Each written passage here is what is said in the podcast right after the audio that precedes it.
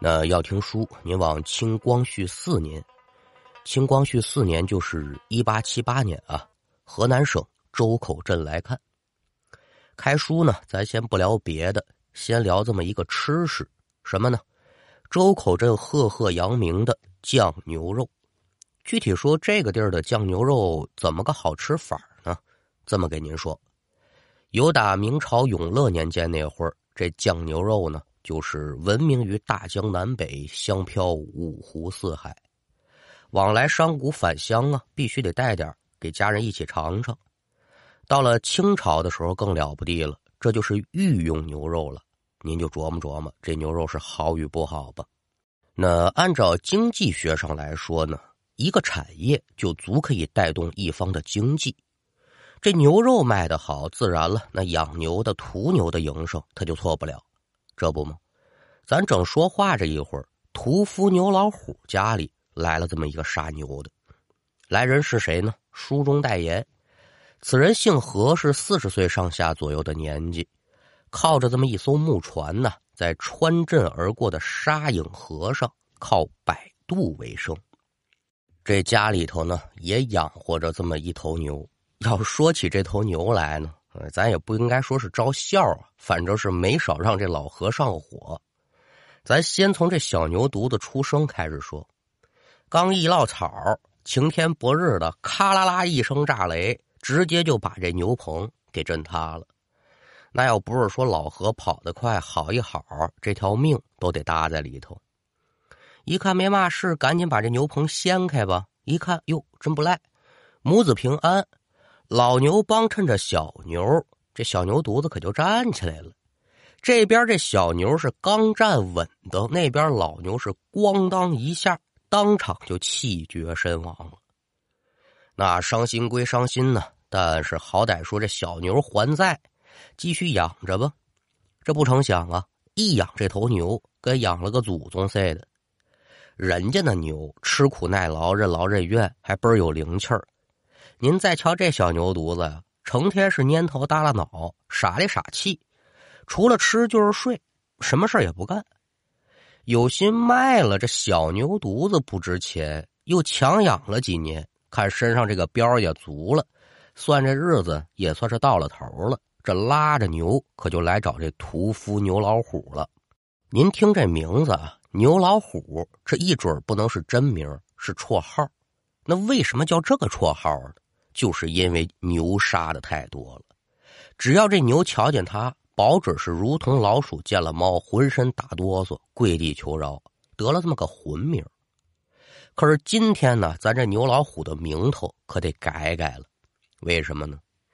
老何这边把牛往牛老虎身边一领，就瞧这头牛啊，抬抬眼皮看了看牛老虎，打了这么一个响鼻儿。闲庭信步，自己溜达到一边去了，悠哉悠哉的喝水，没把这牛老虎瞧眼里。老何不明就里，待在一旁，人家可就不言语了。这牛老虎一瞧，哎呦，这是蔑视我呀！心里头这个不宣愤呢，恨不能说立刻就把这牛宰了。三言两语把这价格谈拢了，牛老虎这可就迫不及待的要宰这个牛了。准备工作一切都不表，就单说宰牛这个过程是足够把在场的人吓得不轻啊！甚至于说到最后，吓得这牛老虎直接跪地下给这牛磕头，发誓了：“祖宗哎，我再也不杀牛了，我封刀，我退休。”那位就得问了：“这这怎么个情况？”一个字儿奇，两个字儿奇怪。杀牛势必就得把刀插到这牛身体里去，对吧？这牛厉害了，刀刺不入，斧剁不侵，如同钢筋铁骨一般，打到身上啊，当当当，一个劲儿的响。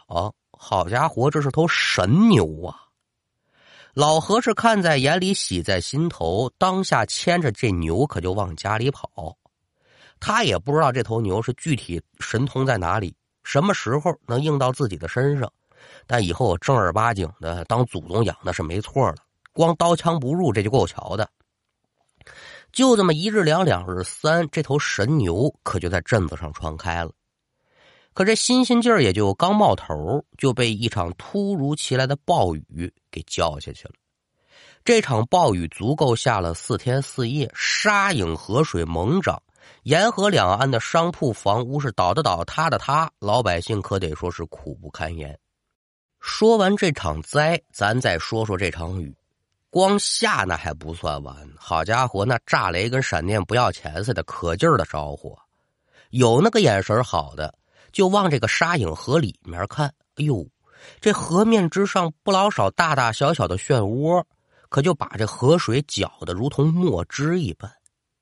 赶等雨停了之后，抢险救灾这些事儿咱就都甭提了。您列位呢也都有感触。老何他们家住的靠外，地势比较高，所以这场暴雨呢对他们家的影响还真就不是特别的大。但一方有难八方支援，这话到什么时候他都管用。找这么一艘还算全乎的渔船，修了修，补了补，运运物资，摆个渡，这活对他来说那就不叫事了。别的不表，咱就单说这天傍晚，这雨可是住了啊，但这天呢，黑的还跟黑锅底似的。老何驾着这个船，就由打河对岸准备往家里赶。约莫快到河中心的时候呢，老何可就瞧见了，在水下竟然有隐隐发亮的东西。嗯，这是个嘛呀？心中不免可就好奇，又朝前滑了几米，准备想看仔细的时候呢，耳听得哗啦啦水花翻起，紧跟着就这么一怪物由打水里面给冒出来了，一下子就趴这船帮上了。突见此景，您琢磨琢磨，老何心里他能不害怕吗？抽出船桨，他可就要打。就在这个时候，就见这怪物口吐人言了：“哎呀！”恩人莫打，别打我。老何一听是个人，当即可就安下心来了，把船稳当住，几步上前，可就把这人给拽上来了。为嘛说是个人，还得叫他怪物呢？哎呦，这人身上缠了不老少的水草，整个人呢被裹在里头，能见度又不高，乍看一下可不就跟个怪物似的吗。这边把人在船舱里安顿好，老何就开始给他清理身上的水草，缠的是真够紧的呀！小刀子、小斧子可都用上了，心里庆幸着这人是福大命大造化的，嘴上可就问：“我说老客呀，你姓字名谁？家住哪里呀？”这人说：“我姓袁，啊，就说了这么一句话，别的啥也没说。具体说哪个袁呢？他也没解释。”老何当时只顾着救人，可也就没深究太多。赶等这水草清理的差不离了，老何也被熏得快吐了。为啥呢？咱不知这人在底下待多长时间了，身上一股很浓重的臭鱼烂虾那种腐烂之气，嘴上不好意思问呢。见这人也没跟自己说家住哪儿，而且这声音是一声比一声虚，老何决定啊。我还是先把人带家去吧，后面的事儿咱再聊。救人要紧嘛。打定了主意，那叔不要麻烦。这边把人带到家中，把灯找上之后，借着光亮这么一打量啊，老何差点没笑出动静了。怎么呢？这人长得还真是太有特点了。二十岁出头的年纪，短衣襟小打扮，身上这衣服呢烂糟糟。尖头尖脑没头发青脸盘两个黄豆大小的眼睛呢，和离得还挺远。尖鼻头小鼻孔大嘴叉，脖子挺老长，还那么作作着。矮身量短身板胳膊腿都挺粗，还有点憨。就这么个戳哥，这么个模样，反正您列位琢磨琢磨啊，跟个墩子似的。这老何他能不笑吗？但这个时候可不是笑的时候。咱抛开礼不礼貌不提，这人身上可带着伤呢。看这伤还挺重，一道道的伤口呢，都得有一拃来长啊。这肉皮往外翻翻着。可奇怪的是嘛呢？这人的血可不是红的，黑褐色的，也没有血腥味儿。这就是咱前文书说的那种腥臭味儿。虽然纳闷啊，但这会儿老何可也顾不上别的了。没有纱布，那就炕单子呗。没有金疮药，那就烧酒。总而言之，这伤口可就给包扎好了。媳妇儿也真热心，又给熬了这么一碗姜汤。刚说呢，你啊，这个喝它去去寒。不成想啊，这人拿手把这碗一推，哎呦，恩人的好意啊，我就心领了。但这姜汤我是万万的不能喝呀。老何两口子还以为人家客气呢，嗨哟，一碗姜汤又不是什么灵丹妙药的，花不了多少钱，你该喝喝你的，甭客气。这人可就摆手啊，不不不，倒不是说这个汤贵贱啊，恩人呐，你赶紧把这汤拿走吧，我有别的话跟您二位演讲。一听此言，老何可也就不坚持了，让媳妇儿把姜汤拿到一边啊，怎么着，兄弟，有事儿您就说。这人点头了，说：“事到如今呢，你们二位救了我一命，我可就不应该瞒着你们事儿。我与恩人您呐，啊，怎么样？不是同类啊？不是同类？那我是人，您您不是人呐？对了，我不是人。”那您不是人，您得是点嘛呢？书中代言啊，此人说了，他姓袁，哪个袁呢？《西游记》您老几位可也都看过了，驮着唐僧师徒四个人过通天河的那个老袁的袁，您说哪有姓这个姓的？说到这儿，您可也就猜出来了，这人的确不是人，而是一个得了道的老袁。只接因修行的时间尚短，这还不能完全的化为人形，所以他这尊容呢，长得可就差了点前些个年呢，在这个沙影河当中啊，咱也不知从哪儿来了这么一条金鳞的鲤鱼，虽有道行，但不知是何原因呢，灵智未开。您甭瞧这老袁道行是浅了点但是呢，也能晓前生之来世的，就发现这金鳞鲤鱼的来头。可不小，说有多大呢？了不得了！南海观世音菩萨座下荷花池里的一条金鳞鲤鱼，只皆因呢此鱼啊有一段恩怨未了，所以这才转世来到了沙影河。一见这鱼性格挺温顺，也没什么恶意，这老袁呢就把它留在自己身边了。不成想，前些个日子呢，这条金鳞鲤鱼偷吃了老袁护着的一颗镇水宝珠，就导致这鱼呢灵智大开了。之后，这金鳞鲤鱼就性情大变，毁了老袁的水府不说，还施以法术，用水草把这老袁给困住了。干嘛呀？想取他的内丹。好在说呀，老袁有一宝在手，最后是死里逃生，这就被老何给救下来了。老袁这片话说完，再瞧老何两口子是大眼瞪小眼儿，一个个的捏呆呆愣磕磕，也说不出是害怕还是惊讶，这这能是真的吗？怪不得说给他姜汤他不喝呢。这姜啊，在玄学上来说，乃为至阳之物，能强御百邪，克制妖物。而这个姜，它又同音姜子牙的那个姜，精灵神怪，他自然是要怕的。老袁对老何两口子这反应呢，人家也不奇怪。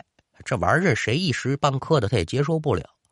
当下可就安住二位的心了，说：“二位恩人呐，你们且放宽心，我肯定不会加害于你们。此地我也不宜久留，只希望呢，快点找到我那条金鳞鲤鱼的冤家对头，赶紧了却了这场恩怨，还一方百姓的太平。”老何夫妻二人回过神来，也不知如何答话呀！啊，就只能说行啊，那那您您您受累快点吧。老袁可也不理会二人，由打床上下来，他在前面走，老何夫妻俩就由打后面跟着。一路出离了屋门，赶等来到院中的时候啊，就见原来老老实实在牛棚待着那头牛，可是站在这场院上头了。见老袁三人出门之后，这牛呢，本意是想朝前走几步，可抬眼看了看老袁，突然是双目圆睁，接着可就如同受了惊吓一般，就朝这院外跑。您再瞧这老袁呢，看见这小牛之后呢，眼睛也是瞪大了一倍，反正瞪也是白瞪啊，眼睛不大，面露惊喜之色，口中大呼一声：“呜呼呀，天助我也呀！”紧接着呢。倒开两条小短腿，他就朝这个牛去追。您别瞧这腿短，速度可是不慢，蹭蹭蹭几步可就追上了。这边把缰绳在手里一拽，可就把这牛给拉住了。老袁可就站在牛脸前头，紧接着呢，伸出另外一只手，照着牛头的天灵盖是啪啪啪连拍三下，边拍他可就边说：“说牛儿牛儿，你别跑，你的来历我知道，待我打开灵慧志，祝你前世恩怨了。”说了这么几句谶语。老袁这边呢，话音一落，就见牛猛然这么一抬头，冲天就是一声长鸣啊！紧接着呢，几声响鼻儿，哞哞，大概起反正就这动静您再瞧这天上啊，乌云尽散，牛脸再看这牛，好家伙的，那叫一个牛气冲天呢，精神抖擞，双目也是烁烁放光。可就没有了之前那副半死不活的模样了。哎呦，这这这牛怎么的了？老袁笑了笑，可就摸了摸牛脑袋，然后把这牛呢，可就拉到老何的身前了。说：“老哥呀，看来这是上天的注定缘分的使然，该着你与这场恩怨是有所瓜葛啊！这这这仙家此话怎讲啊？我告诉您说。”您家这头牛可不是凡品，而是我知道啊，如此这般这般如此，刀砍斧剁对他都不管用。老何就把之前发生在牛身上的种种异状给这老袁讲了一遍。老袁听罢之后也是微微点头，此番意象并非是无根无据的。你眼前这头牛啊，非是旁的。正是沙影河中那条金鳞鲤鱼的前世冤家对头，此牛来历更是不得了。哎呦，他是哪儿来的呀？太上老君的坐骑青牛是也。只皆因呢，前世啊，这个青牛嘴欠，说了这么一句话，叫“浅水之鱼，实难化龙”，就说你这池塘水太浅了，你这个鱼再怎么修炼，你也变不了龙。之后，这可就被这条金鳞鲤鱼给记恨上了啊！你说我变不了龙，得了吧？精灵神怪就怕心生杂念，这个扣子他解不开，再往前修行，他想再上一步可就难了。至此呢，这一鱼一牛可就闹腾上了。这二位领导一瞧，又是干嘛呀？怎么还打起来了？那得了，你俩呀，下去冷静冷静去吧。什么时候把这恩怨给了结了？你们时候再回来啊！别搁我们面前作了。所以这一牛一鱼可就下了界了。之后这金林里呢，偷吃了镇水宝珠，开了灵智，恢复了前世的记忆，心里头不宣愤呢。嗯，那个老牛呢，我得找他报仇去。你说我可不成啊！他就想找这青牛，这可就作起妖来了，搅得周口镇是暴雨连连。今日里，这青牛也恢复了灵智，自然可就察觉出来了。这金鳞鲤鱼啊，他搞鬼，冲天一声叫，破了他的法术。老袁把前因后果讲清楚，说明白。既然你命里是该着杠着，那就由你帮着青牛了结这一场恩怨吧。说着话，老袁伸出手，就见这手掌心儿啊，凭空可就出现了一个散发着金光的白珠子。这就是护我周全那件异宝，名儿叫做碧水珠。你呀，如此这般这般如此，方可助青牛一臂之力。老何接过碧水珠在手中，心头牢牢记住老袁交代他的话，本想将人留下，眼前一个慌神再一瞧，老袁呢不见踪迹，扭头再看向自己家这头牛，嘴里面可就忍不住赞叹了。我是真没想到啊，咱老何这辈子还有这等福分，能替老君爷养几年牛。哎呦，我这什么造化呀！那牛可不理这老何，一扭身，自顾自的呢，朝后院的牛棚可就走了。老何一瞧，是摇头叹气，也不管那个牛了，就跟自己家媳妇说了：“你呀，好生在家经管着，这事儿我一个人不拎，我得再叫个人去。哎呦，当家的你要干嘛？”甭问，那说老何要找人是谁呢？非是旁人，正是前文书咱提到的那个屠夫牛老虎。老袁交代了，这事儿中间会发生变故，你一个人办不了，你得两个人。自己媳妇儿舍不得，所以老何呢，这可就想到了牛老虎了。牛老虎一听，怎么着给仙家办事儿？那太好了。我求个福报，积点阴德，所以这事儿他当场可就应下了。那叔不要麻烦，一直等到了二更时分，这才见这青牛呢，由打牛棚里走出来，开始朝着院外走。老何二人是一人一盏灯笼，可就在身后跟着。不多时啊，二人一牛可就来到了沙影河岸边。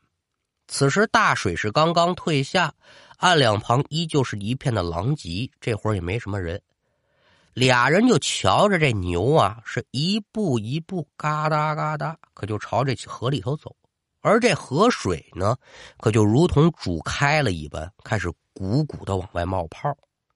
也就在水花翻腾之时，借着月光，二人就瞧见呢，这河水之中竟然有金光闪烁。老袁有交代，只是说你们瞧见这金光，就证明这本主可要现身了。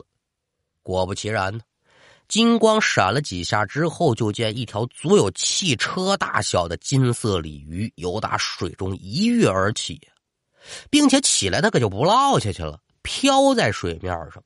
再看这大青牛呢，也如是一样啊，四蹄踏于水面之上而不沉。打着响鼻儿，两只眼可就死死盯着这鲤鱼了。一见此情此景，一旁的牛老虎可就准备上前，一把就让老何给揽住了。哎，仙家说了，他们现在是在神交，不可轻举妄动。这边把牛老虎稳住之后，老何可就继续关注这个河面之上，眼瞧着这一牛一鱼对立了足够五分钟。看样子呢，咱也不知是没谈妥呀，还是干嘛。只见这牛是冲天，又是一声牛叫，之后那蹄子一跑水，奔着这金鳞鲤鱼可就冲过去了。眨眼之间，可就来到了切前。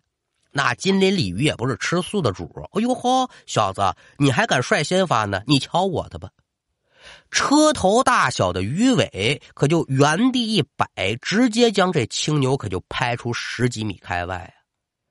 青牛顺水而起，牛眼是圆瞪，朝着金鳞鲤鱼继续冲，动作明显可比之前灵活的多。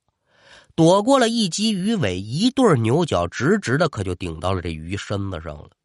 但是这金鳞鲤鱼也是一副钢筋铁骨，青牛的力道虽大，但是也伤不了这条鱼半分。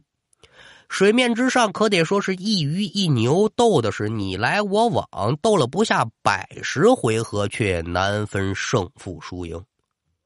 就在僵持不下之际，金鳞鲤鱼是突然潜入水中，青牛一瞧不成，你甭走，一头可也跟着扎水里去了。水面上没了他们的踪影，老何就忙叫上牛老虎，由打暗处来到河边，拿着眼就找他们的踪迹。可也就在此时呢，那条潜入水中的金鳞鲤鱼猛然间由打老何眼前的水中可就冲出来了，接着由打口中啊冲着刚要逃跑的老何砰喷出这么一道水柱，再看老何瞬间就被这水柱给裹住了，之后整个人就被这金鳞鲤鱼倒吸着往这鱼嘴里面去啊，这可就到了生死攸关的时刻了。老何是拼尽全力对岸上的牛老虎大喊一声“上法宝”，紧接着可就瞧见啊，这牛老虎由打怀中掏出了用女人这个月事带包裹的碧水珠，三下五除二把这月事带一拆开，将碧水珠可就掏出来了，一扬手奔着金鳞鲤鱼的嘴可就往里扔。老袁就算准了金鳞鲤鱼和青牛的道行是不分上下，你们俩想一决高下，金鳞鲤鱼定会取人精气，增强自己的修为。这才嘱咐老何，你特意就跟这岸边站着，你就勾搭他。为什么要用月事带遮住这个碧水珠呢？就是为了隐去这个法宝的珠光与宝气。一瞬之间，人不能做到从容不迫，所以要想此事能成，俩人就得非配合不可了。眼看着老何要葬送到鱼口之中，牛老虎是一击击中，直接可就将这个碧水珠扔进金鳞鲤鱼的嘴里了。碧水珠入口之后，就见这金鳞鲤鱼周身是白光一闪，口中的水柱连带着老何一块可就落入水中。再看这鱼一翻身也跌到水里不见了。牛老虎把落水的老何救上来，二人举目再朝水面上看，只见水中的白光是越来越暗，又一阵的水花翻腾，青牛是破水而出，一声牛叫过后啊，这金鳞鲤鱼的尸体可就飘上来了。不多时呢，这尸体也就消失的无影无踪了。避水珠啊，它有分水的作用，也有镇妖的功效，但非得有像青牛这样道行深的，才能发挥出它真正的威力。金鳞鲤鱼这等于说是形神俱灭了，现在这场恩怨呢，也就算是了了呗。但青牛呢，也损了些道行，算是伤敌一千，自损八百。想要再修炼，那也得是猴年马月的事儿了。因为这事儿是因他而起，为了赎罪，这青牛暗中就托梦嘱咐老何呀，让人在河中铸铁牛一尊，将这碧水珠呢就放在铁牛的口里，自己则毁去了肉身，将灵神附于铁牛之上。我呀，保佑着这一方的平安不？老何依法照办，说通两岸的百姓共同出资，可就铸下了这么一个铁牛，立在了河床之上。果不其然呢，有了这铁牛镇河，周口镇这一直是风调雨顺、太太平平。一直到了民国年间，有这么一个憋宝的南蛮子呀，想解决渡河难的问题，就在沙影河上修了这么一座桥。并且以碍事儿的问题呢，就把这铁牛挪到桥的上游去了，并且在这个过程当中破了青神的灵神，偷偷的将铁牛口中的碧水珠也给取走了。没了碧水珠和青牛的庇佑，周口镇又开始遭受水灾的困扰。可神奇的是，每次水灾来临之际，人们就总能听到牛叫声。久而久之，大家伙就发现了，每当这河水即将没过牛嘴的时候啊，这牛叫声就会出现。自此啊，这民间可就有了讲法了，说铁牛喝水，这沙影河就要决堤，因为这个铁牛它能预警，可就被当地老百姓奉为了镇河的神牛了。到了上世纪六七十年代的时候呢，这大铁牛就被当成四旧，给融成了一锅铁水。到了八二年，经省政府拍板，这一头新的大铁牛就重新铸造成功了，立于河滩之上。但是这造型呢，改成水牛的造型。此牛是顺卧沙滩，面朝前方，双脚拱月，神态安详。虽然说是没了之前的神韵。但是每到汛期来临呢，它依旧充当着安全的标识，确保着河流的无恙。当年的周口镇现在已然是变成了周口市了，但甭管说这名字怎么变，时间如何的推移，这周口铁牛的传说呀，可是流传不止。好了，今天的故事就给您讲完了，感谢您的收听，我们下回再见。